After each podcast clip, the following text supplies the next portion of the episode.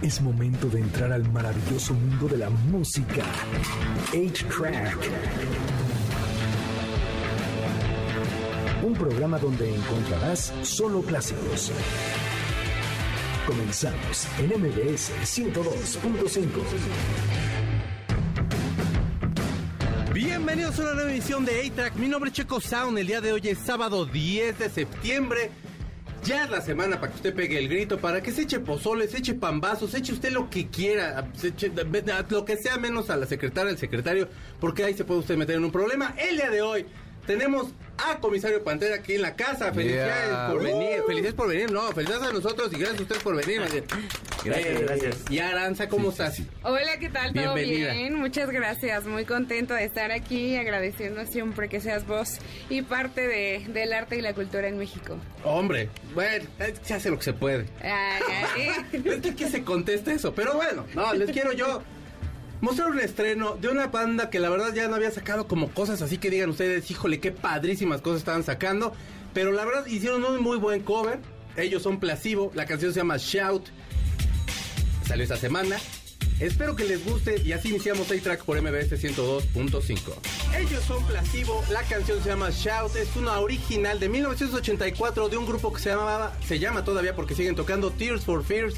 Esta canción nació porque ellos empezaron a tomar una terapia eh, que se llama Primal Scream, Primal Therapy, y entonces supone que en esta terapia te ponías a gritar y sacabas como todas las cosas que tenías, pero gritabas lo que fuera, así fueran mentadas de madre, pero las gritabas, o nada más gritar así a lo tarugo, pero gritar y, y como sacar todo lo que tenías ahí. Y bueno, Placebo, la verdad, el último disco que digan ustedes, híjole, qué buenazo estuvo, tampoco, pero se llama Let- Never Let Me Go. Iban a venir a México, cancelaron a la hora de la hora. Vienen hasta el 2023, pero bueno, traen este cover bajo el brazo, que la verdad siempre son rifados con los covers y siempre son muy padres. ¿Les gustó el cover o de ahí más o menos? A mí sí me gustó mucho. ¿Te gustaba Tears for Fears? Sí.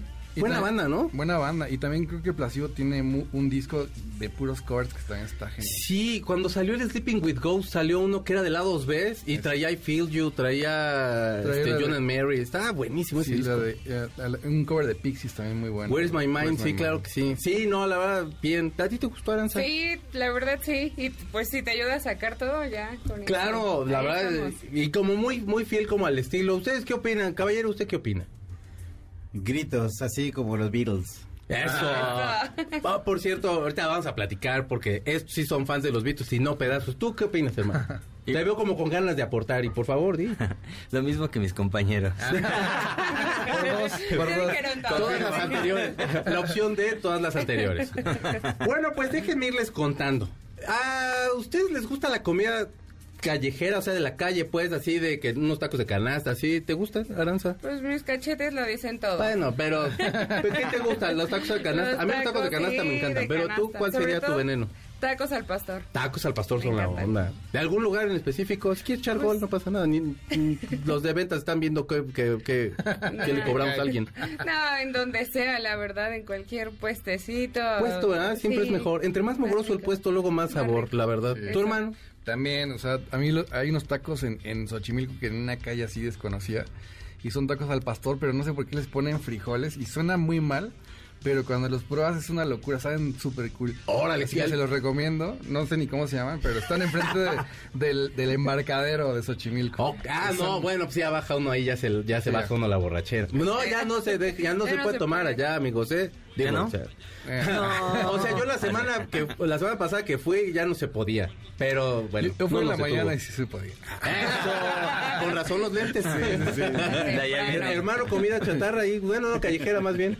Igual los taquitos al pastor creo que son la opción siempre. Sí, cómo no. ¿Tú, mi hermanito? Pues mira, así ya este para que que seas vencedor así de cualquier enfermedad, los taquitos de canasta. Ay, lo- eh, besitos de Dios, los tacos de canasta. Taquitos de canasta de CU. Ay, eso, los de ahí de afuera de Copilco eran la onda. Sí. Fíjense que hay un, un- bueno, un blog que se llama Taste Atlas y entonces nombró los peores, la peor comida callejera de todo el mundo.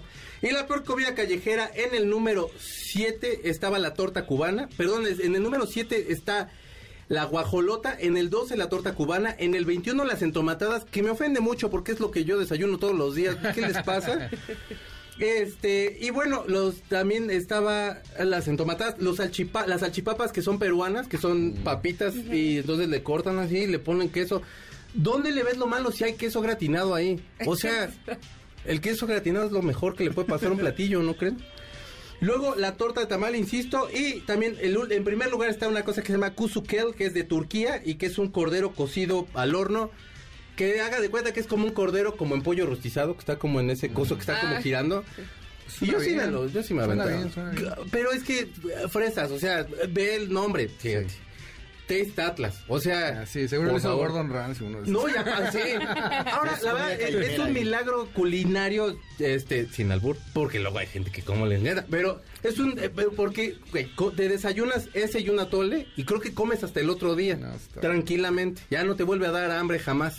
Entonces, os sí ofendidos un poco, pero la verdad como que de todo el mundo creo que la gente lo deje de probar. Y en otras notas, ya dijeron Disney que, que se va a estrenar en Disney de Disney. Ustedes entren a lo que quieran, si les gusta la película de la que voy a hablar, por favor, les pido. Van a estrenar entonces La Sirenita para el año que viene. Eh, ya se estrenó el tráiler y está, pues, está cotorrón. Eh, criticaron mucho a la chica que sale que se llama Halle Bailey, este porque decían que no se parecía a la sirenita. Y ya sabes que a la gente le gusta. El deporte favorito de la gente es quejarse. Entonces, bueno, pues eh, es ese. Se va a estrenar también eh, Blancanieves para el 2024. Y la bruja mala va a ser Gal Gadot. Que la verdad es que esa bruja a mí sí me va a gustar más que, que la propia. Este, ¿A ti tienes alguna caricatura de Disney que te guste, hermano? Eh, Pues varias, pero no, no sé, me Así tu película preferida que digas es que esta sí es la mía. O sea, ni- la mía es la espada en la piedra. ¿En serio? Peter Pan es la onda. ¿Alguna? Pinocho. ¿Alguna de ustedes? Sí, Toy Yo, Story. Pinocho. Toy Story, Pinocho. Toy Story no es de Disney, ¿o sí? Pues Pixar, Bueno, sí, Disney, pues sí, sí, sí. Bueno, eso me gusta. Di- Ay, pues a mí me encanta. Blancanieves. Así que qué bueno que van a sacar. se ve que va a estar buena y Gal Sí. Gadot ya ves que pues, la verdad sí le actúa bastante bien. Van a hacer también uno de Mufasa, que es el papá de Simba, cuando estaba en la fiesta antes de que tuviera el hijo y en el 2024. Por supuesto lo de la fiesta no existe, pero pues, supongo que ya tuvo varios hijos ahí en otros lados. O, Oye, pero no no sé. Mufasa era el, el tío malo. Pues acá lo ponen como, según yo también el tío malo, y acá lo pusieron que era el papá. Pero Vamos uno a ver. nunca sabe, ¿no? El tío malo se llama Scar. A lo mejor le hicieron de Ah, chubo los tamales al papá de, Rey León, de Simba, y entonces el papá era el tío. Porque luego pasa, hermano, luego pasa. Bueno, vamos a ir a música. El quien va a cantarnos ahora es Jack White, con su grupo, eh, un grupo que solía tener que se llaman los White Stripes, porque esta semana eh, dijeron que el Joker originalmente se llama Jack White y entonces él estaba muy contento, se tomó una sesión de, bueno, eran unas caricaturas y se parece mucho al Guasón y básicamente, si usted no sabe de quién le estoy hablando, va a reconocer esta canción que se llama Seven Nation Army de su disco Elephant del 2003. Está escuchando A-Track por MBS 102.5. Ellos son los White, los White Stripes, perdóneme usted, la canción se llama Seven Nation Army, es de su disco Elephant. Vamos a ir a un corte y regresamos. Usted está escuchando A-Track por MBS 102.5. Pongamos pausa al cartucho de 8-Track, donde están los verdaderos clásicos, por MBS 102.5. Es momento de ponerle play al cartucho de 8-Track, por MBS 102.5, donde están los verdaderos clásicos. Ya regresamos, MBS 102.5. Ya estamos de regreso en A-Track por MBS 102.5 y antes de que iniciemos este bloque, yo quiero que usted salga de su casa. Yo no quiero que se quede encerradito, encerradita, que ahí diga, yo no tengo vida social. Salga, salga persona, porque le voy a regalar un pase doble para que para Chabela Vargas y sus mujeres. Un homenaje a Chabela Vargas en el Teatro Esperanza Iris. Quítemelos ya de las manos, por favor. Es solo un pase doble Ahí dígale a Corina en Facebook Extra Clásicos. Y también tengo un pase doble para la exposición Frida Inmersiva que está espectacular. Y bueno, lo de Chabela Vargas, o sea, si usted se lo pierde allá, usted y su mala cabeza, yo sí voy a ir, ¿eh? Pero bueno. Aranza, cuéntame un poquito de Quetzalcoatl, la leyenda. Tú eres la productora. Y, y cuéntame un poquito cómo va, de, o sea, de qué va y todo, por favor. Eh, Yo espero es que iba a escribir de una vez para mi boleto de Chabela Vargas. Va, dale, dale. para que yo me lo gane. Hermano. Necesitamos ganar boleto. No, pues mira Quetzalcóatl la leyenda justo es un musical, el primero, el primer musical realmente que habla de México, ¿no? Estamos acostumbrados a traer muchas obras de otros lados, a importarlas y es la primera vez que sale un espectáculo pues exportado de México al mundo que habla de una de las grandes leyendas, que es la leyenda de la serpiente emplumada, que no solo es de México, sino de América Latina. Y bueno, la verdad es que estamos muy contentos, son más de 50 artistas en escena, la voz principal de Silvia Cepeda, la Orquesta Prehispánica de México, multimedia, luces, efectos, justamente para vivir este México del que alguna vez escuchamos hablar y bueno, que hoy más que nunca es necesario gritarle al mundo que no somos eh, violencia, contaminación o tráfico, sino que somos un país lleno de historia, de cultura, de aromas y no tenemos ningún cuento que inventar. A mí me encanta Disney, pero, pero no tenemos Claro. Que crear. Tenemos tantas historias, tantas leyendas, desde que platicamos con nuestros abuelitos, todo lo que nos cuentan y es justamente mostrar, mostrar esta grandiosidad del pueblo mexicano, recordar esa sangre de esos grandes guerreros aztecas y que la gente pues se sienta identificada. La, la verdad es que salen con lágrimas, salen con un amor a México, eh, que hoy más que nunca dicen por ahí ser se mexicano está de moda, necesita, sí, no, y se necesita siempre como tener ahí. Yo he visto a mucha gente especialista en mitología, eh, tanto griega y demás, y lo que dicen precisamente es que hasta Quetzalcóatl, si lo pusieran como en cuestión de poder, podría ser hasta más poderoso que Zeus, por ejemplo, Ah, en claro. cuanto a la mitología y todo el rollo. Y la verdad es que lo tomamos bien poco en cuenta. O sea, de mitología griega de pronto sí sabe uno un poquillo más ahí de, de- de Hércules, etcétera. Pero sabemos muy poco. ¿Cómo es que empiezas a llevarla a Asia, a Europa y bueno, a Estados Unidos, etcétera? Pues bueno, la verdad es que fue algo que se fue dando solito. Yo la verdad es que pues estuve muchos años como bailarina en muchos grupos, eh, ballets, grandes compañías, pero llegó un punto en el que estaba ya cansada de bailar el jarabe tapatío, la bamba de Veracruz, bien malo regular, ¿cuántas veces lo hemos visto? Claro. Hablar de México es hablar mucho más allá de eso. Entonces, en muchas giras que yo tuve la oportunidad de ir como bailarina, decía, es momento ya de que hablen de México de una forma diferente, de tener una producción así como tenemos un Cats, un Rey León, pero que sea justamente de México. Entonces, esta idea la tengo desde los 15 años de edad y es eh, la empecé a trabajar cuando yo saco la compañía que es Arte y Folclor México de Aranzazú López. Eh, fue pues un espectáculo que se hizo, eh, invitamos a nueve países, más de 300 bailarines en un festival internacional en Puebla. Ujú. Este festival estuvo nominado a las Lunas del Auditorio 2017 y bueno, ahí fue cuando presentamos una sinopsis de 15 minutos. Uno de los países invitados fue Polonia y nos dicen, esta es una obra completa, jamás la he visto, está increíble que todo lo cuenten con la danza, con el canto, aquí no hay diálogo, pero niños de cuatro años la entienden. Entonces eh, dijeron, por favor, llévenla a Polonia y fue un año de preparación y bueno, la primera gira que tuvimos fue Polonia, Praga, Eslovaquia y de ahí se suma Corea del Sur, se suma Chile, que estuvimos en el Festival de San Bernardo, que Sí. es la antesala de Viña del Mar. Ahí tuvimos la oportunidad de cerrar el festival, que ahí pues ya eligen, ¿no? Todo el- entonces toda la gente terminó de pie y bueno, se han ido sumando más países justamente eh, ¿por qué? porque sale eh, completamente de lo que son las artes escénicas de lo tradicional, porque decían es que no es un ballet, pero no es una obra de teatro, entonces ¿qué es? ¿No? El, el lenguaje universal que tenemos es el movimiento totalmente, entonces con la danza contamos toda la historia, retomamos algunos cantos en náhuatl traducidos Súper. al español, eh, poema de Nezahualcóyotl y básicamente la obra inicia preguntándote a qué vienes a esta vida, la importancia de dejar huella en este mundo. Entonces, eh, pues es un canto a la vida, es un canto al amor. Por ahí en Europa nos han dicho que Tzalcóatl, la leyenda, eh, un, un mensaje de paz, de amor y de unión al mundo entero. Finalmente nos habla de la creación del mundo a la conquista. Todos los países tenemos historias de conquista, tenemos conquistas personales. Claro. Y el que cada uno se sienta identificado dentro de este espectáculo, pues provoca, o sea, de verdad yo te digo, 15 mil personas de pie llorando, gritando, este, y sobre todo, o sea, gritando incluso Viva México en el extranjero. Sí, sí, Entonces, sí.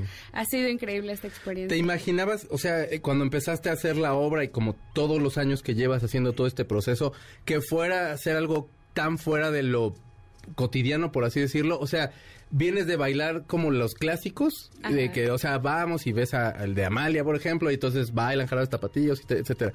Y está padre, digo, al final de cuentas, Claro. de todos modos, como que sí te ensancha el pecho, pues, pero Claro. todo este proceso de, de, de, de ir produciendo, de ir llevando las ideas y todo, ¿te imaginas que iba a acabar en todo este, este espectáculo que montaste? Pues eh, siempre he querido hacer algo diferente y pienso que para hacer algo diferente hay que empezar por hacer, por, por justo esta necesidad de empezar a hacer cosas diferentes, de crear.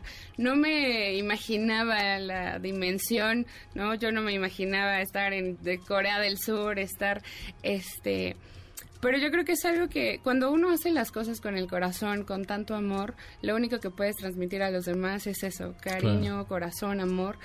Y bueno, pues digo, por ahí ha habido causalidades de la vida, ¿no? Eh, la UNESCO se llega con nosotros y dice qué está pasando con esta obra, este, que justo es como hablar del folclore mexicano, de la historia, de todo. Entonces, eh, de, de parte del CID UNESCO me nombran como consejera internacional de la danza. Y entonces de ahí empezamos a tener la oportunidad de proyectar con más fuerza este espectáculo. Y, y digo, hablar de este espectáculo es hablar totalmente de México, de Sí, sí, sí, sí, sí, mexicanos, del talento joven. Todos son entre 18 y 25 años de edad. Entonces, eh, no, no fue algo que me imaginara, pero yo creo que, bueno, yo creo mucho en Dios. Entonces, eh, siempre digo, de la mano de Dios y trabajando a- hasta donde tope. Muy bien. ¿Dónde lo podemos ver? Pues estamos en las redes sociales como Arte y Folclor México de Aranzazú López.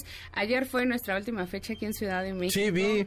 Sí, ya ves, hubiera sido... Pues es que ya vienes cuando ya acabó, mana. Pero ¿de dónde vamos a verte ahora? Pero vamos a estar en Puebla, en Tlaxcala, Guanajuato, Aguascalientes. Es, vamos a estar en toda la zona centro, de ahí nos vamos al norte, de ahí al sur. La idea sí es eh, recorrer todos los estados de la República Mexicana y eh, ya a partir de 2023 pues tenemos gira en Estados Unidos, en Canadá, en Europa y en Asia. Muy bien. Chicos, podríamos ir acomodándonos para que toque, nos toquen una canción, por favor. Entonces, Aranza, dinos otra vez las redes.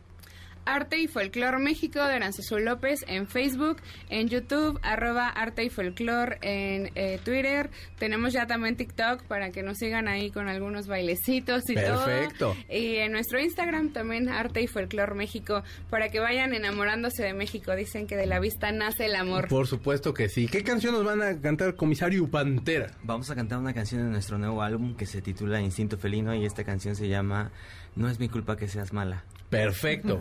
Ustedes van a escuchar a comisario Pantera en vivo.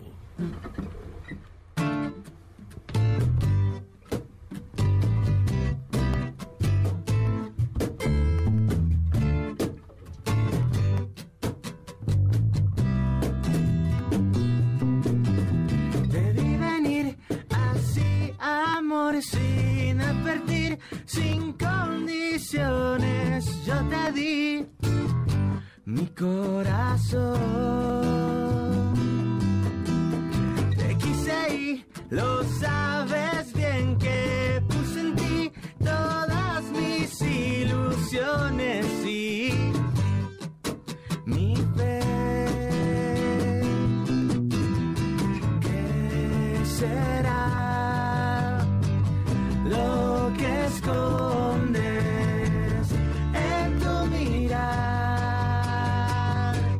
No es mi culpa, no seas mala.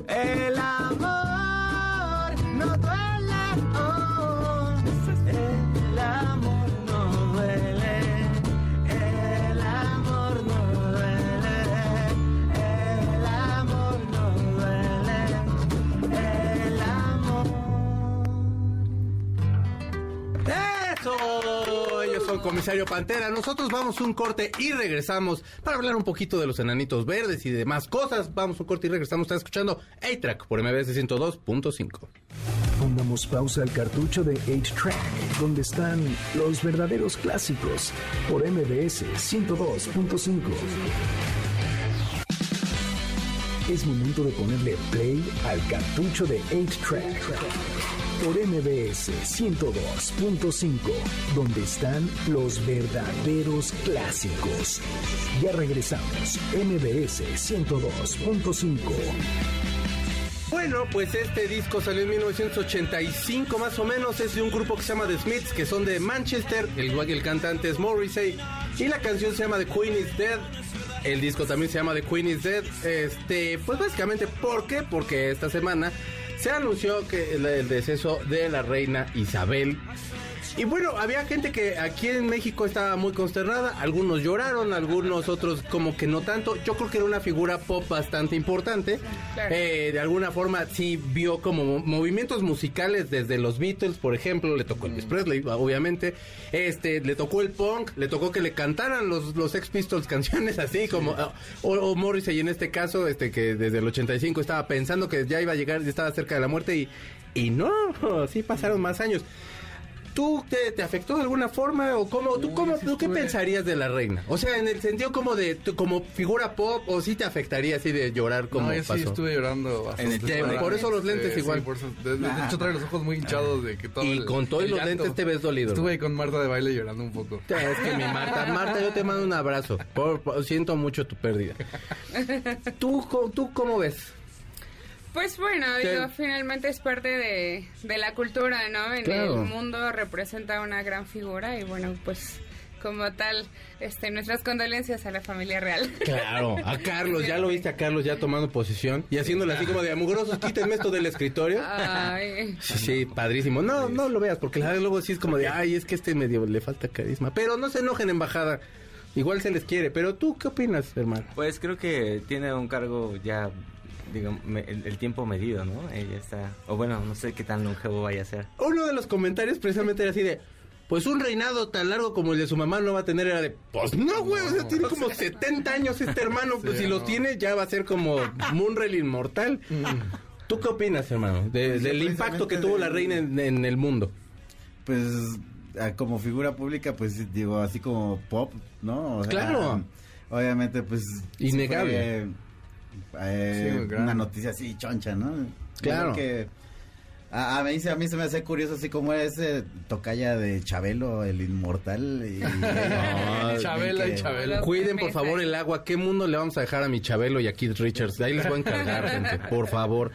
Pero bueno, otro deceso también, por supuesto, fue el de Marciano, vocalista de los Oh, Enanitos Verdes. sí. En el 79 iniciaron los Enanitos Verdes, empezaron tocando en las provincias de, de Argentina y luego empezaron a probar suerte ahí en, en Buenos Aires. ¿Te gustaron los Enanitos Verdes? Muchísimo. Sí. Aunque, aunque yo me empecé a dar cuenta que los, a los argentinos no les gustaban mucho los enanitos verdes. Sí, yo tiene poco que me enteré que no eran muy... fa- que él y Miguel Mateos, y todos hablan de Miguel Mateos como de... No, y Miguel Mateos, qué tipazo. Y era de... Pues claro, güey, ese güey era... Parece que lo hicieron a mano. Miguel Mateos está todo guapo, chato, ¿qué te pasa?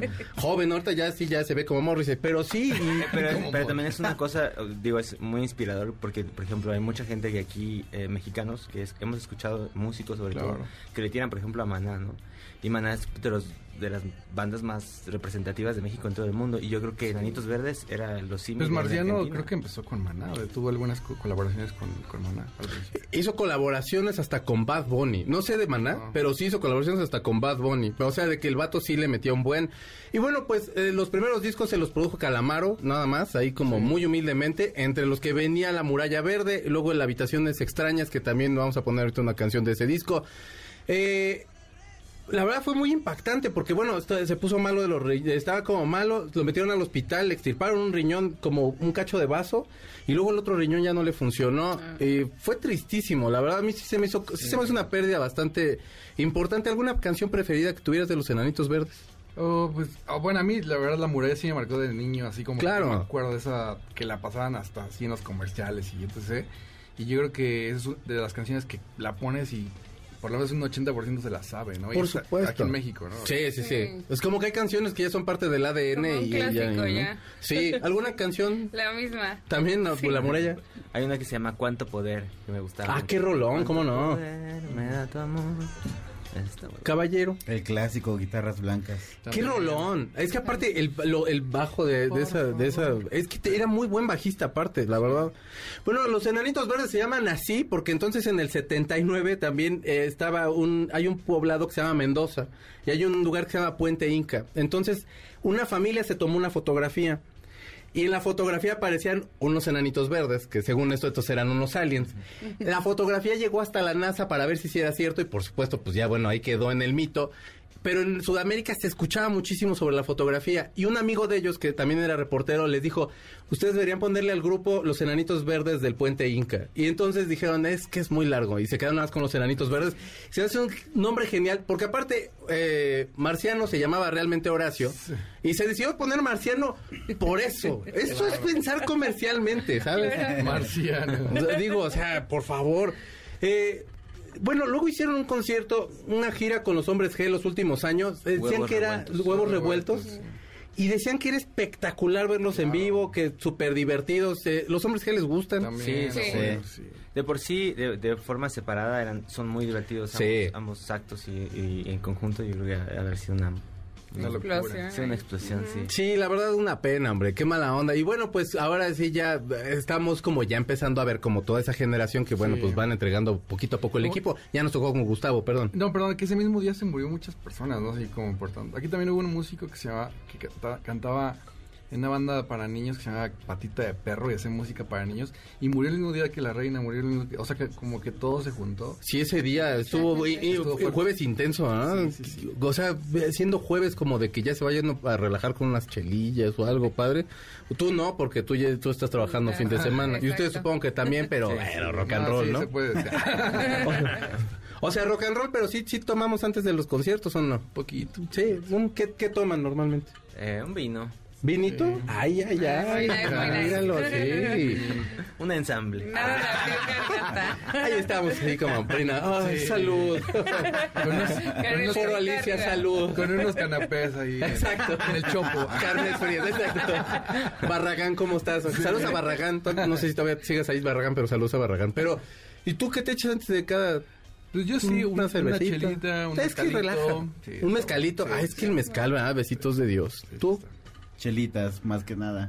Es que la cerveza es... bu- Güero morena. Es que el otro no se puede decir. Morena, ¿no? Esa es la censura de amigo. ¿Tú qué te gusta tomar? O sea, yo antes de no se puede, por supuesto. Tú tienes que estar supervisando. Después, después. de... Después de que... ¿Con, qué- con ¿Alguna qué? vez ha sido antes? No. ¿Nunca? No, no, antes no, es, Es que, que sí hay que estar como ahí en el- Esa es tu próxima tarea. Ah. Si, de- si decides aceptarlo. Es un reto. Es el reto que les ¿Qué el son dos comisario shots de tequila? Pantera. El reto comisario Pantera son tres shots de tequila antes de... Nuestro reto va a ser después de... Ay, dale. Sí, sí, sí. No, sí me salieron los pasos. ¿Después de qué tomas? Después ¿Me de, estás pues, poniendo canción? También me gusta mucho, pues, de todo, ¿eh? A veces cervecita, a veces vinito, a veces tequilita, depende de dónde estemos. Un pulquito. Pues, en, Ay, el en pulque, qué Europa, ¿qué rico. pides? Ah. No, Tequila. Tequila. Vinito, vinito. Yo siempre pido un tequila. Oigan, vamos a música. Vamos a escuchar. eh, yo te viene un tren de habitaciones extrañas. Ellos son los enanitos verdes. En paz descanse, marciano. Y pues los enanitos verdes, supóngome. Ustedes están escuchando A-Track en MBS 102.5. Ellos son los enanitos verdes. La canción se llama Yo te viene un tren de su disco Habitaciones extrañas de 1987. Nosotros vamos a ir a un corte y regresamos para que los comisario Pantera nos cuenten todo lo de su vida. Vamos a un corte y regresamos. Pongamos pausa al cartucho de 8-Track, donde están los verdaderos clásicos, por MBS 102.5. Es momento de ponerle play al cartucho de 8-Track, por MBS 102.5, donde están los verdaderos clásicos. Ya regresamos, MBS 102.5. Estamos de regreso en A-Track por MBS 102.5 y tengo más boletos Díganle a Corina, ahí en el Facebook Extra Clásicos, que quieren los boletos, porque Corina, híjole, ya ven cómo es que se pone de, ah, yo no doy nada ni nada. Entonces, un pase doble para Chabela Vargas tenemos, y para que vayan ustedes, bueno, Chabela Vargas y sus mujeres es un homenaje a Chabela Vargas en el Teatro Esperanza Iris, un pase doble para la exposición de Frida Inmersiva, un pase doble para la Sonora Dinamita de Lucho Argarín. Argain, perdóneme. Perdóneme, don Lucho, discúlpeme. No, era de uno que no tiene como cosa rara cuando lee.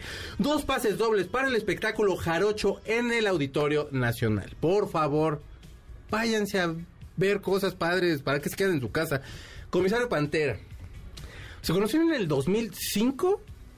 O Sí. por ahí más o menos. ¿Quién se conoció a quién y cómo fue la cosa?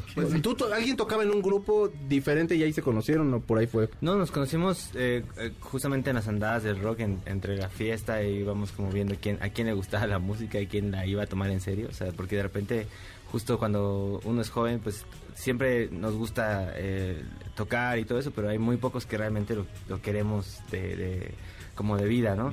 Y nos fuimos encontrando de a poco, o sea, justo encontramos a, a- a Piojo, en, que es el baterista, en, en una fiesta. eh, eh, tocando algunas algunas canciones con un grupo de covers, de repente lo jalamos, luego a Rollo lo encontramos en otra en otra fiesta. Creo que lo que nos gustaba era la fiesta. Lo es la fiesta, es lo que se ve. eran ya como, co- como conciertos que hacíamos en, en, en- en casas, ahí donde, por ejemplo, estaban los románticos Zacatecas, Enjambre, y ahí conocimos a Roger y lo jalamos a nuestro proyecto. Y, y de ahí comenzamos, Lue- luego llegamos justo a la casa de Marcos donde ensayábamos, hasta que nos corrió. Entonces, pero ya después... ya- ¿Por escandalosos o por borrachos? No, porque No, por- rompieron unas tazas, dejaron abierto. ¿Cómo crees? Sí. Y luego, Rock and roll. Rock and roll. ¿Qué es el rock and Y roll ya si no después- se rompen cosas? Y no? ya después decidió eh, llevar la vida con nosotros y entonces ya... Sí. Él, él es el más rock and rollero de la banda. No, pues, ¿Qué? O sea, por supuesto las influencias son los Beatles, así siento como primordialmente en cuanto los escucho. Eh, pero ¿qué otras bandas también están Pues ahí son como más bien como eh, rock clásico, nos gusta mucho esta parte de, de la- de la- las guitarras, ¿no? Eh, eh, todo lo análogo, aunque nos gusta también meter muchas eh, cosas ahora digitales. Los Kings. Pero sobre todo también creemos que lo que ha caracterizado a Comisario Pantera es el abrazar como esa cultura latinoamericana de la balada. O sea, desde José Alfredo Jiménez, o sea, desde eh, Juan Gabriel, Roberto Carlos, eh, un montón de compositores latinoamericanos eh, que la lírica particularmente hace que las canciones tiendan a volverse atemporales, o sea, que es un poco eh, canciones que, que, puedes, escu- que pueden escuchar niños, que pueden escuchar jóvenes y que se identifican y que pueden escuchar también adultos, ¿no? O sea, nos ha tocado que eh, Comisario Pantera de repente apela a un público muy, muy, muy grande, o sea, Claro. llegan Tres generaciones. tres generaciones, o sea, llega, de verdad que a los conciertos llega gente que nos sorprende, o sea, que ver ahí a toda la familia, ¿no? y que a toda la familia le guste Comisario Pantera. Y, creemos que también parte de eso es eso, que también somos muy familiares, o sea, nos gusta mucho la familia, compartir con la familia lo que hacemos y, y eso también se nota en las canciones. ¿Qué? Eh, acaban de sacar un disco nuevo y este disco, ¿quién se los produjo? Este disco lo tuvimos que producir nosotros porque la fue durante la pandemia.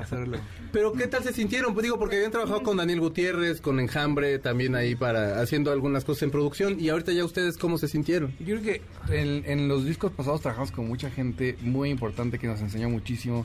También Sebastián Cris, el que- de las personas que más Grammys ha ganado.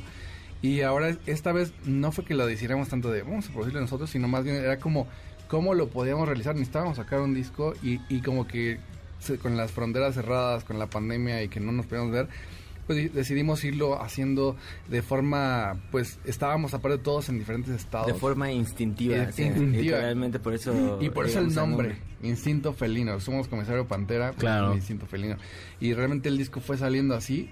Estamos muy contentos con, con el resultado. Eh, son canciones que nosotros eh, eh, autogestionamos, por decirlo así, Claro. en todos los aspectos. En el aspecto también de, de producción, ¿no? Que ya, ya con tener tanto contacto con productores eh, tan importantes, pues obviamente vas aprendiendo y ese conocimiento ya lo fuimos eh, pues dejando todo en este disco y la verdad es que el público lo, lo recibió muy bien. El primer, eh, a las primeras horas de haber eh, salido el disco pasamos más de dos millones de reproducciones del Guau, disco. felicidades. Y la verdad es que son, esos son cosas que no nos habían pasado como banda y ahorita estamos viendo pues unos resultados muy padres de que seguimos ese instinto y, y lo vemos claro ahora. En este proceso de hacer el disco a distancia, cada uno ahí en su casa, etcétera, ¿cómo era más o menos este proceso? Llegabas tú a lo mejor con una idea de guitarra y entonces se la hacías mostrando, ya grababas a lo mejor tú alguna, alguna base, ya ibas tú metiendo a lo mejor bajo. ¿Cómo es más o menos su proceso creativo en esta, bajo esta circunstancia? Es súper raro. O sea, eh, honestamente era de repente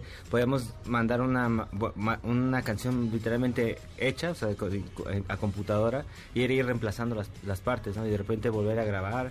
O sea, una cosa de locos, es eh, sin, sin pies ni cabeza y es algo como bastante padre que justamente seguir el instinto porque no sabíamos cómo se tenía que trabajar porque en teoría cuando la gente quiere hablar bien pues dice no claro o sea nos mandábamos las cosas súper bien la comunicación pero en realidad es un es adaptarte lo más rápido posible y de repente no todos tienen los elementos o, o ni, o ni siquiera tenemos el mismo equipo Claro. para empezar eso ya empieza ya es un espacio de comunicación era era tardado pero eh, creemos que eso fue lo más gratificante que al final del día cuando uno quiere hacer las cosas las, las consigue no o sea eh, ve la manera. Entonces sí hubo canciones que se escribieron completas y que se fueron reemplazando no o sea re- de repente es como de ya está la batería pero esta batería está secuenciada en una computadora entonces hay que meterse al estudio y me mandas tu batería y la vamos a- ahí afinando ¿no? Procesando y- procesando y todo esto y, y de repente eh, nos juntamos eh, logramos juntarnos dos de nosotros y trabajamos en las guitarras. Pero una cosa como muy eh, muy distinta lo que estamos acostumbrados porque al final del día siempre hemos querido y seguiremos siendo una banda. Entonces la banda es tr- trabajamos todos en conjunto y en verdad cada quien aporta su, su esencia. Y trabajar eh, de manera separada fue un reto. Normalmente cuando tienes un productor como que te va limitando un poquito, mm, a lo mejor no limitando, pero vaya como que qui- te va quitando los excesos o de pronto te puede dar consejos de, oye, esta, esta nota no, mejor tal porque puede hacer que suba, etcétera. ¿Cómo no entras tú en excesos produciendo ya toda la banda? O sea, ¿cómo pueden ustedes equilibrar eso? El ego y todo, y, y como el de, es que ese arreglo estaba sonando bien padre, pero a lo mejor él traía otro arreglo y a lo mejor el caballero tenía como dos remates que estaban padrísimos. ¿Cómo equilibran? Pues yo creo que también es mucha experiencia, de alguna manera eso tiene que, que sentirse, porque como bien lo dijo Marcos, ya hemos pasado por todo ese proceso donde el control te lo, o, eh, te lo gestiona alguien más, y de repente el autocontrol es importante porque sabemos que, que siempre, nunca va a bastar lo que hagas, ¿no? O sea, siempre vas a estar como inconforme, y es parte del ser humano estar siempre inconforme, entonces de repente es como de hasta aquí está bien, vamos a, a dejarlo así, y, y lo que sí pasó, por ejemplo, en la pandemia es que tuvimos tanto tiempo para, para analizar que de repente eh, hubo pocos cambios, ¿no? O sea, como que era de, claro, ya escuchamos tanto la canción que está bien así. O Sí, sea, claro, ya, ya, ya se procesó, ya Exactamente. está. Y que eso, eso pasa con canciones que salen y después de dos, tres años dices, ¿por qué no hice esto? ¿Por qué no hice esto? Claro. En la pandemia estuvimos como mucho más relajados en ese aspecto y creo que nos funcionó mucho el autocontrol, o sea, justamente decir, hasta aquí esto no va a mejorar, o sea, sabemos que no podemos hacer 20 tomas de voz porque a la quinceava ya no estás... Sí, ya no es natural, ya estás cansado. Entonces te concentras en esas cosas y creemos que fue un gran paso para nosotros el, el intentarlo. ¿Cuánto les llevó a grabarlo? Nos llevó pues básicamente... Sí, como con la pandemia. sí, como- ¿Dos años? Sí, sí. Bueno, sí. sí, dos años. Dos Y- a- y es que en realidad eh, de base estábamos Piojo aquí en- y yo en la ciudad y, lo- y los, los demás salieron, ¿no? O sea, eh, Roger es oriundo de Zacatecas, él se regresó Entonces, para allá. Zacatecas. Y, y todos eh, estábamos como muy separados y con Piojo era así, era justamente lo que decía, Darío mandaba una, una- la idea de la canción, luego veía, Piojo, vamos a vernos y ya grabamos la base y luego, ah, esto como que más o menos y... Y era un rebote, pero más tardado de lo normal, porque Claro. cuando estás junto es como, ah, bueno, esto no me gusta, ah, y ya en ese instante lo cambias o buscas otra cosa. Sí, van ahí como... Pero aquí lo tienes que grabar, lo tienes que mandar, tienes que esperar que lo escuche y luego eh, regresar el feedback y luego otra vez juntarnos para poder volver a grabar. O sea, eran súper largos los procesos. O sea, sí era... eran Es como más como los conciertos, o sea, que por más que lo intentamos hacer, o sea, en línea y que mucho, muchos artistas lo intentamos hacer en línea eh, y al final día como todos los espectáculos en vivo, ¿no? Y regresa, de, de repente regresa eh, todo a, a la pseudo normalidad o, o- o, digamos A lo que vivimos ahora a lo que- estamos viviendo ahora y se siente nuevamente toda esa energía, ¿no? Que de verdad es, es mágico, ¿no? O sea, es como nosotros durante, durante este proceso hicimos siete canciones asemejando las siete vidas del felino, ¿no? O sea, como siete canciones de instinto felino, pero llegamos y de repente nos juntamos y ya tenemos cinco más, ¿no? Entonces Sí. estamos trabajando en un nuevo eh, álbum para hacer una nueva versión, ya que estamos todos juntos, que va a ser la versión deluxe, ¿no? Y te- porque teníamos muchas ganas de estar juntos. Claro, de ya, ya bajar todo. ¿Qué sigue? ¿Tienen fechas en Estados Unidos? Sí, tenemos algunas Las fechas en- Vegas. En, Estados Unidos, en Las Vegas, en Salt Lake City y vamos a... No apuesten mucho, chavos. No, no, no, ya, ya apostamos. la No van a verdad. acabar regresando así de aventón ahí de... Cuando uno va no tiene nada, no tiene nada que perder. ¡Eso! Bob Dylan, cómo no.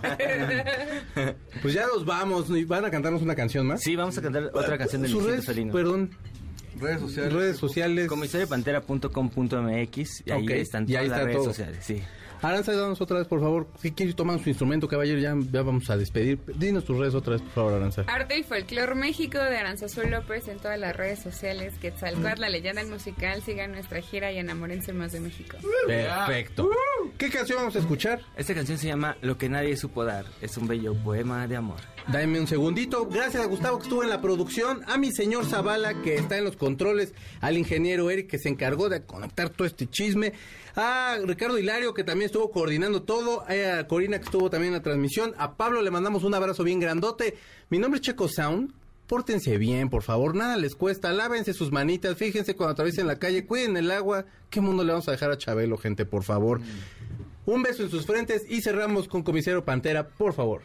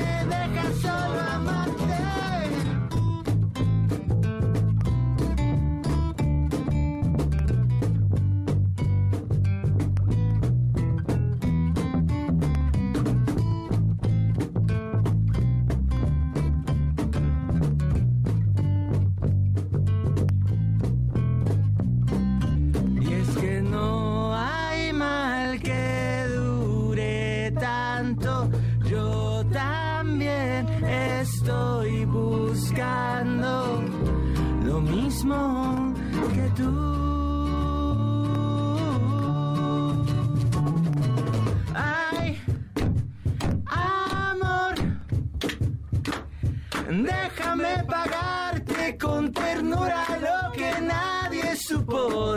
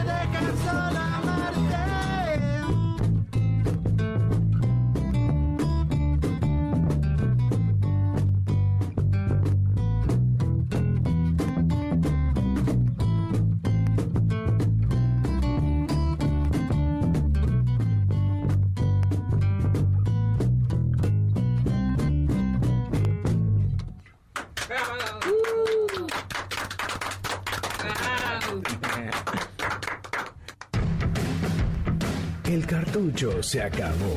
Nuestro fiel reproductor se apaga. Hasta la próxima emisión de 8-Track, donde están los verdaderos clásicos. MBS 102.5